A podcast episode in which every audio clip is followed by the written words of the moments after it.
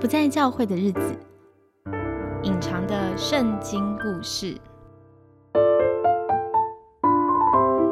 很高兴今天再度邀请到小范姐，要来继续跟我们聊聊隐藏的圣经故事喽。小范姐跟听众朋友说声嗨吧！嗨，大家好。好，上一次呢，其实我在节目里留了一个小小的悬念，不知道大家有没有发现？就是我提出来，有些人会觉得，哎，挪亚这故事会不会是一个神话故事啊？怎么可能真的有一艘这么大的船？怎么可能全世界都被洪水淹没？那其实我自己在呃学旧约的时候呢，老师们有跟我们讲，他们那个时代叫做古近东。好，古近东文明，他们跟我们现代人的思考、思想方式是差很多的。所以当他们说全世界的时候，你可以想象一个古代人，他的全世界就是他眼目所及的世界，他可能以为海的那边就没有东西了。所以，我们不要拿现代人的五大洲的观念的全世界去思考，当时候他们那时候的呃传说，在讲洪水淹没大地的时候是到底是怎么回事？就是这些旧约里面的故事，并不是一个科学的故事，那是他们说故事的方法。所以我们比较抓住的就是故事的精神。其实诺亚这个故事，它是主要告诉我们，虽然呃地上满是强暴，有很多很多很糟糕的事情在发生，但是上帝没有放弃人类，他依然在施行他的拯救计划。那我想请小范姐再帮我们前情提要一下，就是我们为什么要谈挪亚的故事，跟今天要介绍的人物呢？我想讲挪亚，是因为我觉得他可以听见上帝的声音，所以可以支持他与众不同的行为。嗯那今天我想讲第二个人更神奇了，嗯是占《创世纪》里面十差不多十一章的篇幅啊，嗯啊，他是约瑟，这是从古到今哦，好多的电视剧啊、呃电影啊或者话剧啊都会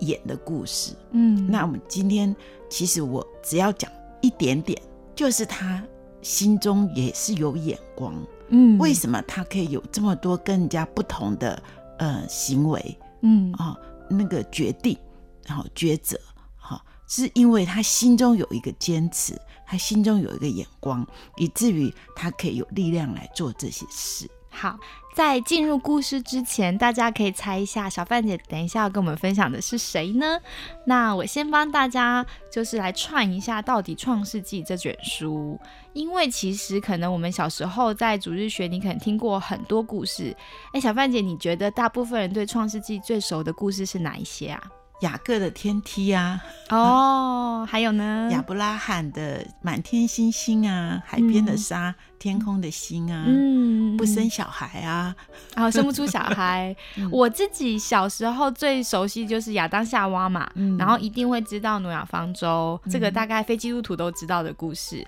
然后也是一样知道有个亚伯拉罕的大家族。但是我熟悉的就是前面，我对于后面到底为什么他家族有这么多复杂的事情，我就搞不清楚了。我觉得我想要借机我们谈谈这个旧约呃创世纪人物的时候，我们来介绍一下《创世纪》这本书。好，那就帮大家介绍一下喽。因为呢，其实《创世纪》不是很好读，它很长，它大概有五十章嘛。那其实可以把它分成两大部分。它的一到十一章呢，主要是在记载罪恶增加，可是上帝持续的赐福的证据。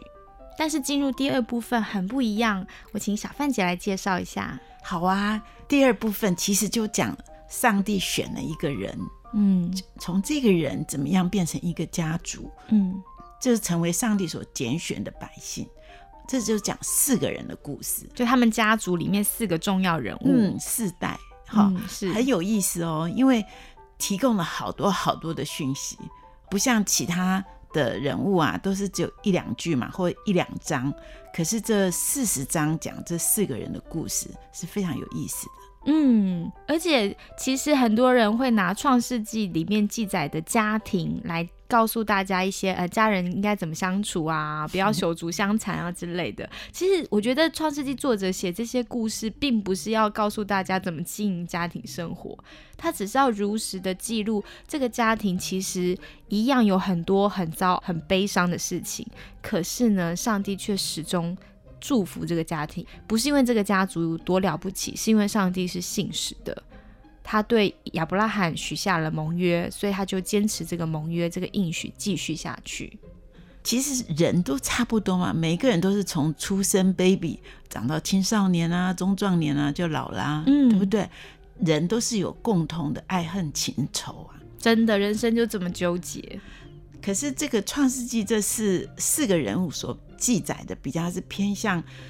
爱恨情仇、嫉妒、偏心这些之外，嗯，跟上帝的关系。我觉得这些就很像是隐藏的圣经故事，因为我们注意力都被那些最糟糕的事情吸引注意，对。但其实我们忘记真正重点的那个那条关系线是人跟神的关系，到底这些技术的事情背后，他们跟神是什么样的关系呢？我自己在读这些故事的时候，常常读的两颊生香啊，哦热泪盈眶啊，因为人都是一样的，有感情，有情绪，哦就是我们会觉得嗯跟我们自己很贴近，是吗？对呀、都可以找到一些啊共鸣之处哈。人性的共鸣。对呀、嗯好啊譬如说家里偏心啊，父母偏心啊，啊，对哈对，每兄弟这个姐妹每个互家相庭嫉妒啊，一定都会有嗯。吼。对，嗯，家人的关系就是这么难解。那么我们就要进从入古，时候 就是，对对，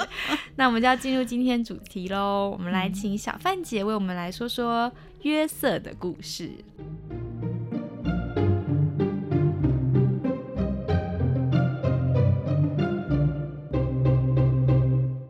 约瑟呢，熟悉圣经的人，或者是在教会长大的人都听过约瑟的故事嘛。约瑟的绰号就是做梦的人。好嗯，他从小呢，爸爸因为一些事情就特别偏心他。他有十个哥哥，好、还有一个弟弟。嗯，可是因为他做梦哎，梦到说哥哥爸爸都向他下拜，嗯，表示说他是一个管理者。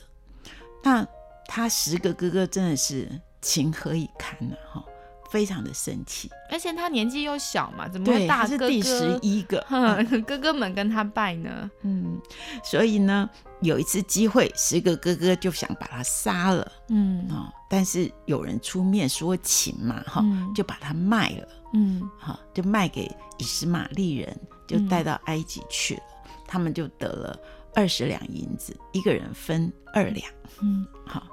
然后呢，我今天要讲的不是约瑟整个故事，我只讲他最后他心里面的那个眼光。好，其实那个梦就是他心中的眼光。嗯怎么说呢？呃，圣经上写的很清楚哦，他是十七岁的时候被卖，嗯卖到埃及去做奴隶。那你要知道哦，他在家里面讲的是希伯来话，嗯，到了埃及讲的是埃及话。哎，语言不通耶。对，而且呢，在家里面他是过的是畜牧生活，嗯因为他们是放羊啊。对，可是到埃及，因为尼罗河的黑土非常的肥沃，嗯他们已经进入农业社会了。嗯所以约瑟进到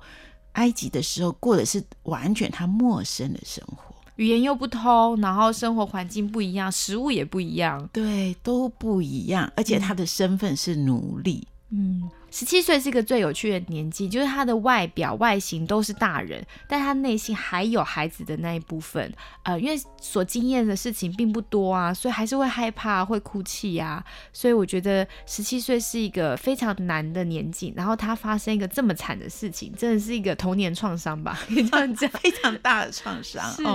哦，圣经上有一件事情说，幸好还有一件事，嗯就是说上帝与他同在，啊以，至于他所经手的事情尽都顺利。嗯嗯，所以大的事情回家没有，没法。办法回去了。可是小的事情，他所嗯、做的事、经过的事都 OK，嗯嗯嗯所以经过十多年的奋斗嗯努力，嗯，他得到那个家主人的信任，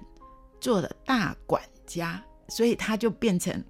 嗯、呃语言应该已经练得很很溜了哈，嗯然后又懂了这个农业社会的一些东西。嗯，好，什么储蓄啊什么的，对，难道管家就是很伶俐嘛？应该很聪明。嗯对对对，可是又发生了一件不幸的事情，因为他长得太英俊了，太帅 太了俊美了， 因为他妈妈很漂亮，啊嗯！ 对，好的遗传，嗯对，所以呢，那个主人的太太就看上他，嗯，就是看上这个小鲜肉啊。可是约瑟就拒绝了。他为什么拒绝？你知道吗？为什么？因为他是一个心里有理想的人，哦，因为他心中有一个有一个坚持，嗯他是一个非常特别的人，嗯所以他不能做上帝不喜悦的事情。嗯所以当那个主人的太太引诱他、嗯诱惑他的时候呢，他就说了一句话，他说：“我岂能行这大恶，嗯得罪神呢哎，他不是说得罪主人哈，是得罪神？”。对，嗯所以呢，哎，他就被关到牢里面了，嗯因为主母就好好的对付他，嗯在主人面前告他状，冤枉他，嗯他就被关到监牢里面。嗯你可以想象这个人哦，约瑟他过的日子是什么样的日子？一下子奴隶，一下子囚犯，嗯哦，当然了，他在牢里面也是一样。那个司狱长啊，典狱长就是把很多事情交给他做，嗯为什么呢？因为他所做的尽都顺利，嗯因为神还是与他同在。可是呢，小事都可以，大事不行，因为他不能回家，没有人来救他。哦嗯所以在这个时候，他也遇到过一些事情哦，像他有曾经帮一个九正啊，一个善长解梦，嗯因为约瑟很会解梦， 嗯解了梦就是真的都如他所说的，那个九正三天以后就会被释放。嗯他就跟那个九正说：“啊，请你可怜可怜我啊！嗯，我没有做过什么坏事啊，嗯我只是希伯来被拐被卖的拐，卖的一个小孩啊。嗯，我没有嗯做过什么错事了，对不起谁呀、哈，我只是想回家。嗯可是那个九正呢，一出去就把他给忘了。嗯所以我觉得约瑟在那个监牢里面真的是很可怜，因为后援没有啊，没有一个人记得他，嗯，他的父母啊、呃他的兄弟更不可能，对不对？没有人会来救他，其实我觉得他没有就是精神分裂啊或忧郁症很很厉害，因为他的人生起伏实在太大了。就是本来是一个最受宠的小儿子，然后突然发现就是他的哥哥们要杀他，这个本身我们刚刚说这是一个童年创伤，很恐怖欸诶、因为家庭是我们的根，是我们最有安全感的地方，但是要杀我的人竟然就是我的家人。这个对他来讲，我觉得真的那个苦是怎么解决的，我我不能很难想象。好像真的是像小范姐说的，如果不是上帝与他同在，帮助他手中这些事情，小小的恩典，让他一直知道有一位神与他同在的话，好像是撑不过来的。对呀、然后那个好不容易有了希望，爬上来了，我可以当个管家了，我好好可以过我的生活。被冤枉，冤枉是一个让人最难受的事情，因为你没有做嘛，而且你还是行正职的事情。不知道他有没有那种挣扎，是觉得那我的上帝呢？我的上帝有没有帮助我？怎么会让我发生这样的事情呢？我就是我会好奇他跟上帝之间有没有那个打架，有啊，有在哦诗篇一百零五篇，呃，十七到十九节，耶和华的话熬炼我的心啊。 哇，真的好熬练哦，真的是熬练哈、哦，这是就是他哥哥卖他的时候就说看你的梦怎么实现，嗯，他们还撂下这一句话。哇，嗯那一定约瑟百转千回，每天晚上可能都会问上帝：为什么呢？你不是一个信实的神呢？我怎么会现在在监牢里面？对对，然后九正怎么会忘记我呢？，对，嗯。好像是机会却又被忘记。哦对，这个不要有希望还好，有了希望又要失望，真是太痛苦了。所以我觉得约瑟真的是他经验了很多人一辈子不会经验过的重大打击，而且是连续性的。而且我想约瑟在那个监牢里面，因为圣经记载大概有两年多的时间，嗯，可能接触过埃及这个社会最底层的人，对，各种冤屈，各种恶人，嗯，各种奇奇怪怪的事。可能有很多无辜的人哈，对啊你看那个大臣像皇他帝自己不高就是兴，啊 对，对他看尽人生百态，真的是很年轻的时候就看到一切，对。可是哈、上帝的时候一到，这实在是很神奇哦，一天之中就改变了。突然有人到牢里面把他提出去，给他理头发、刮 胡子、洗澡、换新衣服，因为他见国王了，要见 法老了，要带他去见法老。嗯为什么呢？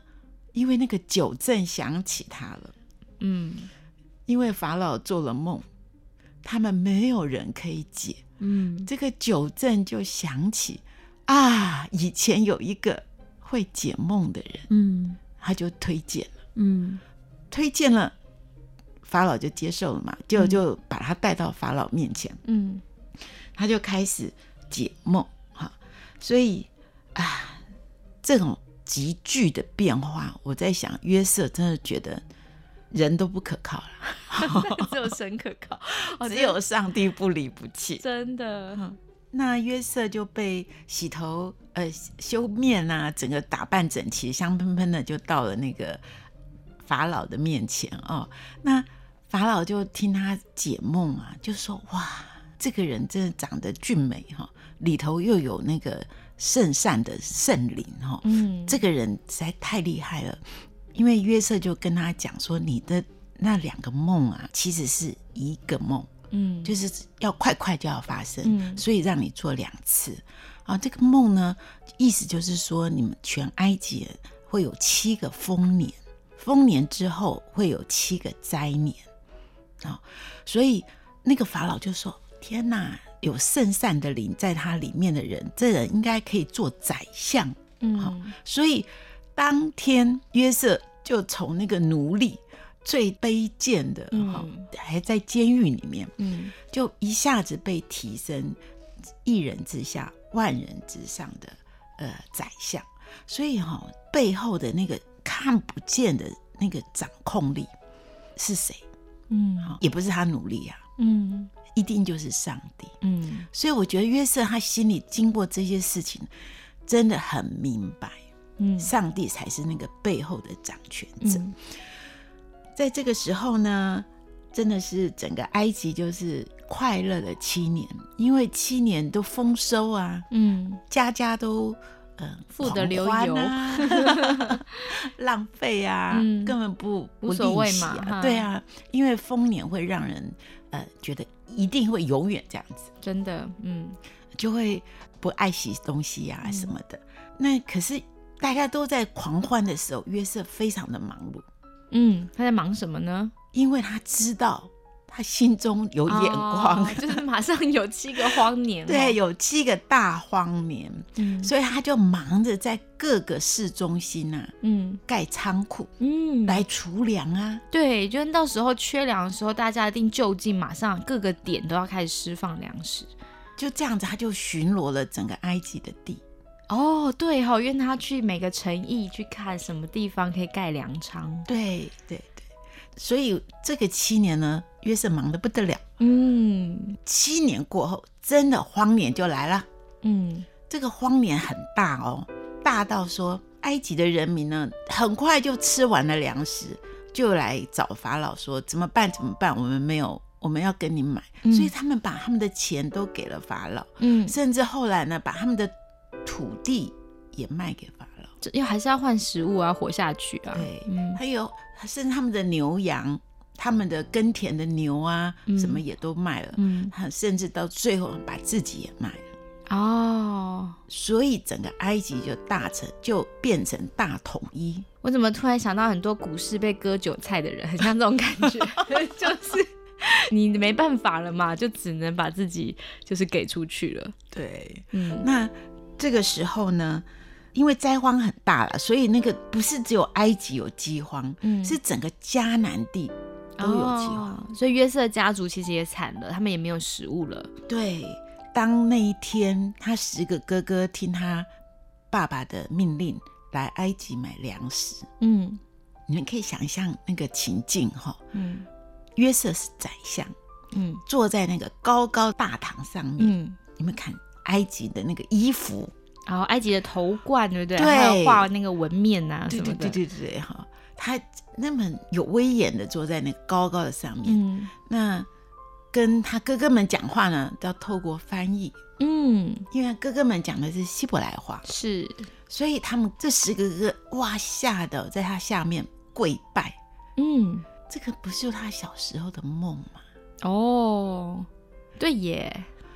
可是哥哥们根本不敢抬头看他，嗯所以根本不知道他是约瑟。嗯，可是约瑟一看哥哥们穿着那个牧羊人的衣服，那个希伯来话的口音，嗯那个腔调都是他熟悉的，嗯，真是太惊愕了，对不对？我其实想象啊，其实约瑟当他坐到那个位置的时候，他就知道他有一天可能会看见他的家人哎、我想他心里已经演练很多遍了，对，可是也有很多疑问呐、啊嗯，他想说，爸爸还在不在？对，怎么没爸爸没有来吗？最疼他的那个爸爸还活着吗？嗯，还有这十个哥哥可以卖他，想要杀他，会不会杀他弟弟呢？对啊，他那个小弟更小，怎么办呢？妈妈又不在了。因为只有他们两个，第十一个跟第十二个儿子是同一个妈妈生的，对，那就是因为他爸爸的偏心。因为他爸爸喜欢，这就是他们两个妈妈不喜欢另外十个哥哥的妈妈。对呀、我下一次要讲这个故事，就哦把这个故事讲得比较清楚。好，所以呢，他看着跪在他前面的十个哥哥，心里千回百转。嗯他一定不能随便就告诉他们他是约瑟，因为他不知道他们有没有悔改啊，嗯不知道他们有没有害死他弟弟啊，嗯，说不定他需要报仇啊。他可能想要更了解情况，再决定下一步吼。好，他测试他哥哥们到底有没有悔改，嗯他就测试啊，然后就有一点知道说，呃，哥哥是有悔改的。嗯好，那他就跟哥哥们讲说，我就是约瑟啦，你叫爸爸跟所有的人都来埃及吧，因为这个荒年还要五年，嗯因为总共有七年，现在才第二年。嗯大家一定都会饿死，所以哈、来吧来吧，让我孝顺爸爸，让我来照顾你们。好、那后来哥哥爸爸就全部都到埃及来了。那个约瑟心里的眼光，就在这个时候有展示。嗯怎么说呢？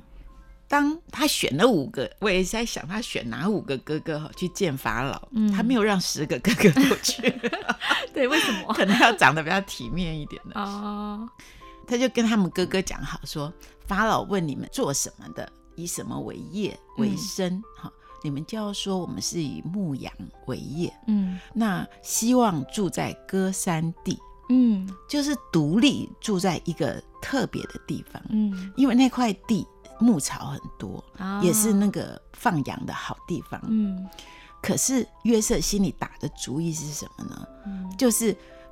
不跟埃及人住在一起。嗯，为什么他有这样的眼光啊？因为他知道，我也在想，是不是他小时候哈，嗯他不是十七岁才被卖吗？对，从小他爸爸就讲了很多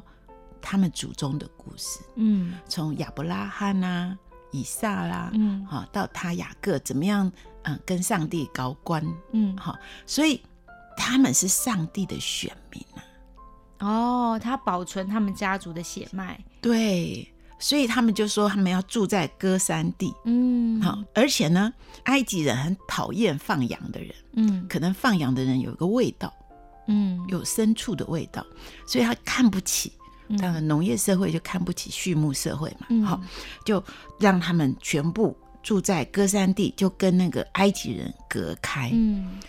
这个事事情到后来呢，四百年以后就证明雅各的后裔呢，这十二个支派已经涨到两百万人了，嗯，很难想象，从七十个升到两百万人。可是都没有跟埃及人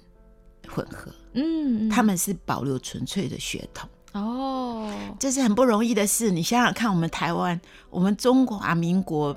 一九四九年，好，外省人来到台湾多少人？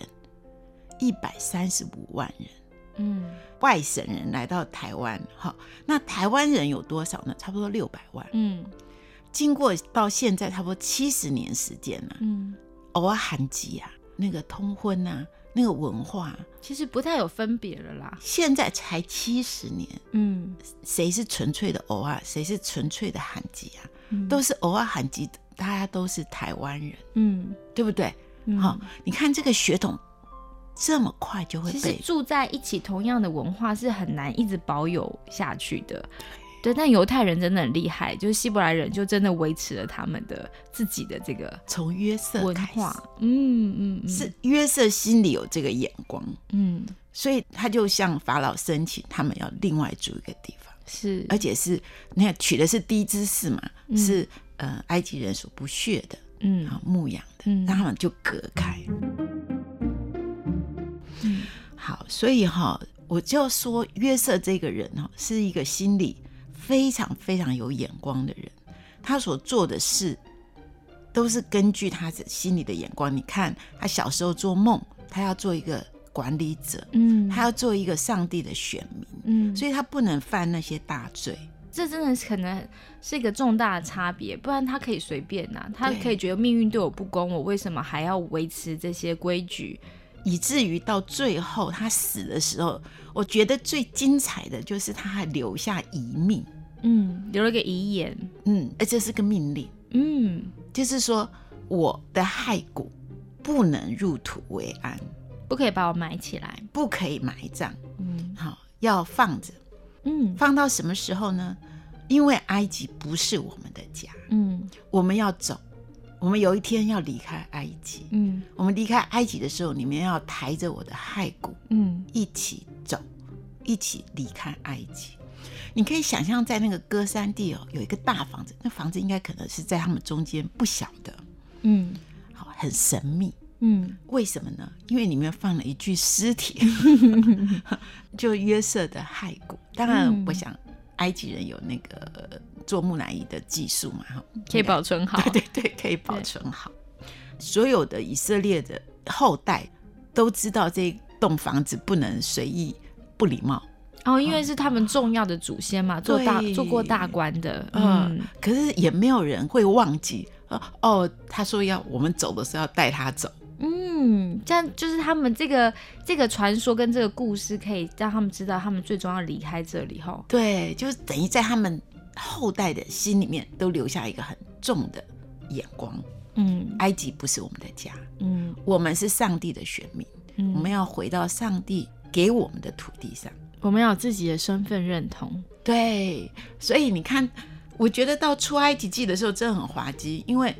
那个有不认识约瑟的法老兴起，就苦待这些以色列民、希伯来人嘛以。前事都不关现在的事了。何况他们也王朝更易，有点像我们宋王明，嗯、元明清呐、啊，就是替代了啦，新的对新的势力上谁来，还尊重前面的？对对对，所以没有人尊重呃希伯来人，嗯就帮他们当奴隶，苦待他们，叫他们盖金字塔，叫他们盖哈埃及法老的坟墓，哈、什么什么什么，对，盖还怕他城。们生太多嘛，因为太多人啦，所以希望他们不要再那么势力那么庞大。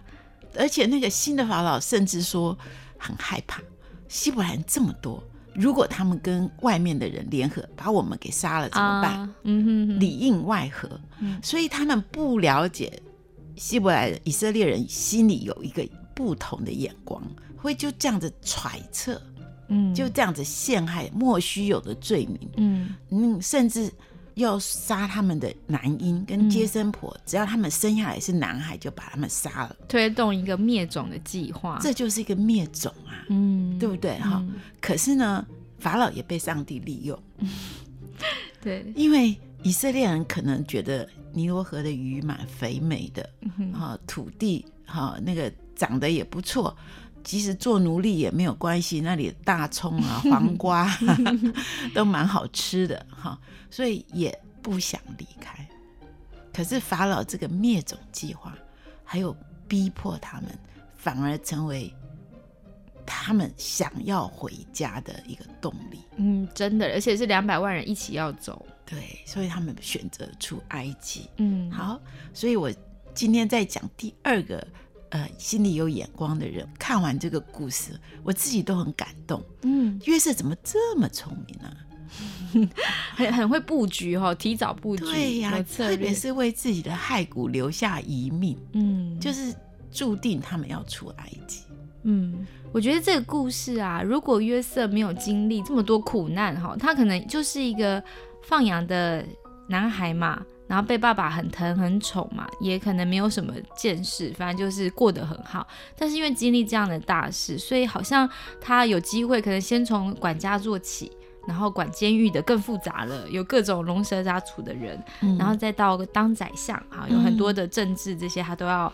就是弄好。好，他好像一步一步，上帝真的是透过他的在很多的困难当中，因为他依靠上帝，然后上帝也磨练他，让他有能力成为越来越能够保护自己家族的人。对，所以当他最后说出他愿意原谅，就是他叫他们哥哥们不用再自责。我那一段我是真的蛮感动的。那我觉得今天小范姐这样聊约瑟，会让我想到说，好像很多人会说，其实现在的世界就像是埃及一样。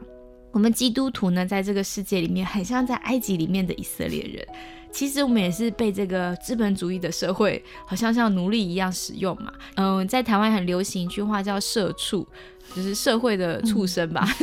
就是我们必须九九六啊，工作很长时间呐、赚的钱很少，很辛苦。我们好像也有一种像奴隶一样身不由己的感觉。可是也很难的是，我们就在这种生活里面会慢慢失去了眼光。嗯，那刚刚小范姐有提到说，嗯、约瑟很有眼光啊，这眼光才能帮助他完成上帝的使命，保存了家族，让他不忘记自己是上帝拣选的子民。那我想问小范姐，你觉得到底这些眼光，我们基督徒要怎么形成这样的眼光啊？我觉得从圣经人物来看，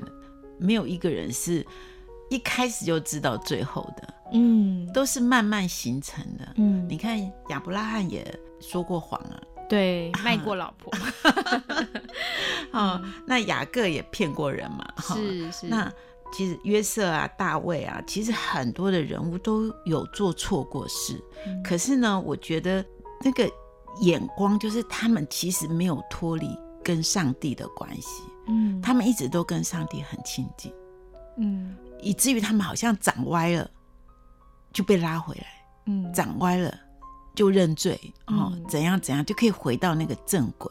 其实每一个人的信心就像一个种子一样。嗯种子要慢慢慢慢发芽、长大，成为一棵树。哈、那过程可能会有可能被扼杀，嗯有的人就被扼杀。嗯可是我们看到这种活下来的幸存者，嗯，他们这些信心 伟人，这些信心伟人呢，都是经过很多的嗯、呃调整啊，嗯嗯好、慢慢慢慢慢慢，好、就越来越明白，越看越清楚，那就会啊、呃越来越把力气少用在挣扎，而用在那个正面的成长。好像他们真的是越来越认识自己，越来越认识上帝吼。嗯，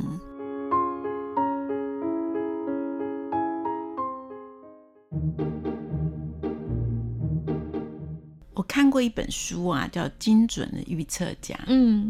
是讲到说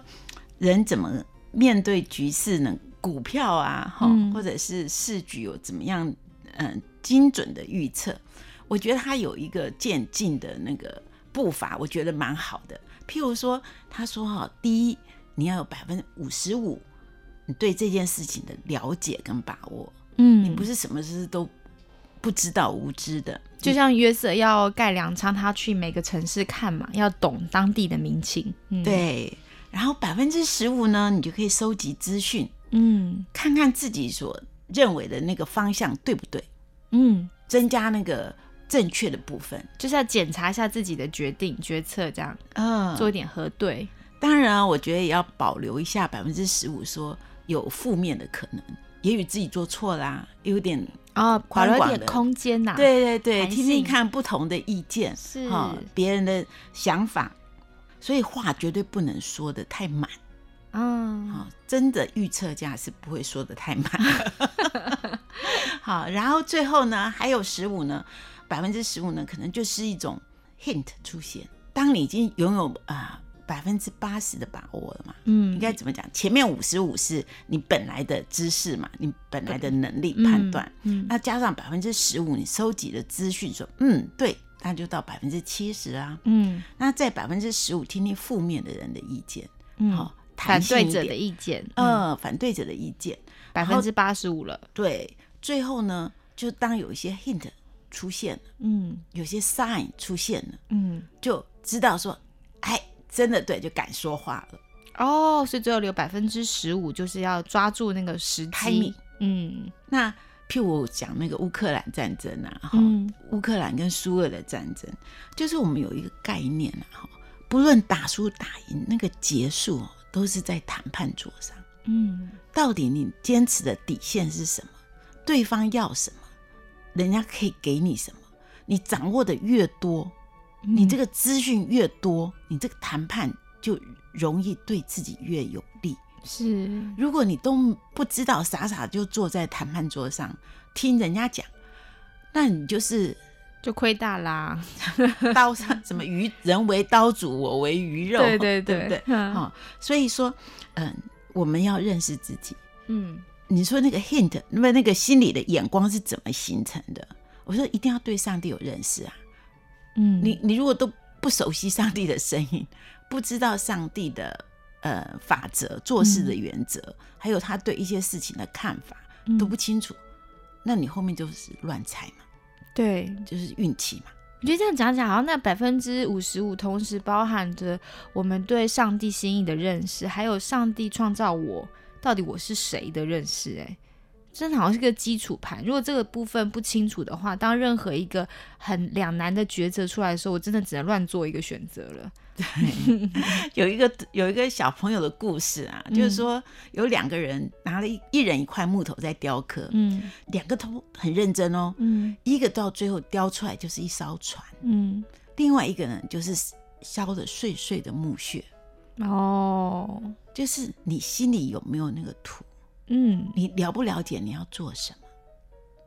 哎、你这样讲让我想到我自己心中有一个对我自己的图像，所以当我碰到嗯顺境的时候，我好像也这会帮助我不会太高兴，我会知道这个顺境是因为我要完成这个图像其中一块拼图而已。那也有一个好处是我碰到逆境的时候也不会太沮丧，我会知道哎、诶这个逆境是有意义性的，它是因为这个拼图要帮助我拼成这个图像，那我在这个过程中我可以。体会什么或学些什么，或是呃，会比较清楚知道上帝一直都在。我觉得在我还没有那个图像之前，我就会比较不确定我现在经历的事情，上帝在不在？会不会这也就是你说的那个精准预测也好，约瑟的眼光也好，是那种心里面对神跟对自己的一个认识啊？嗯，也是越来越有把握。嗯，对，好像有把握，那个心里就有平安呢、嗯哦，所以以其实我们信仰里面讲的平安，不是一个纯粹的感觉，可能是包括是你对上帝的认识。当然当然，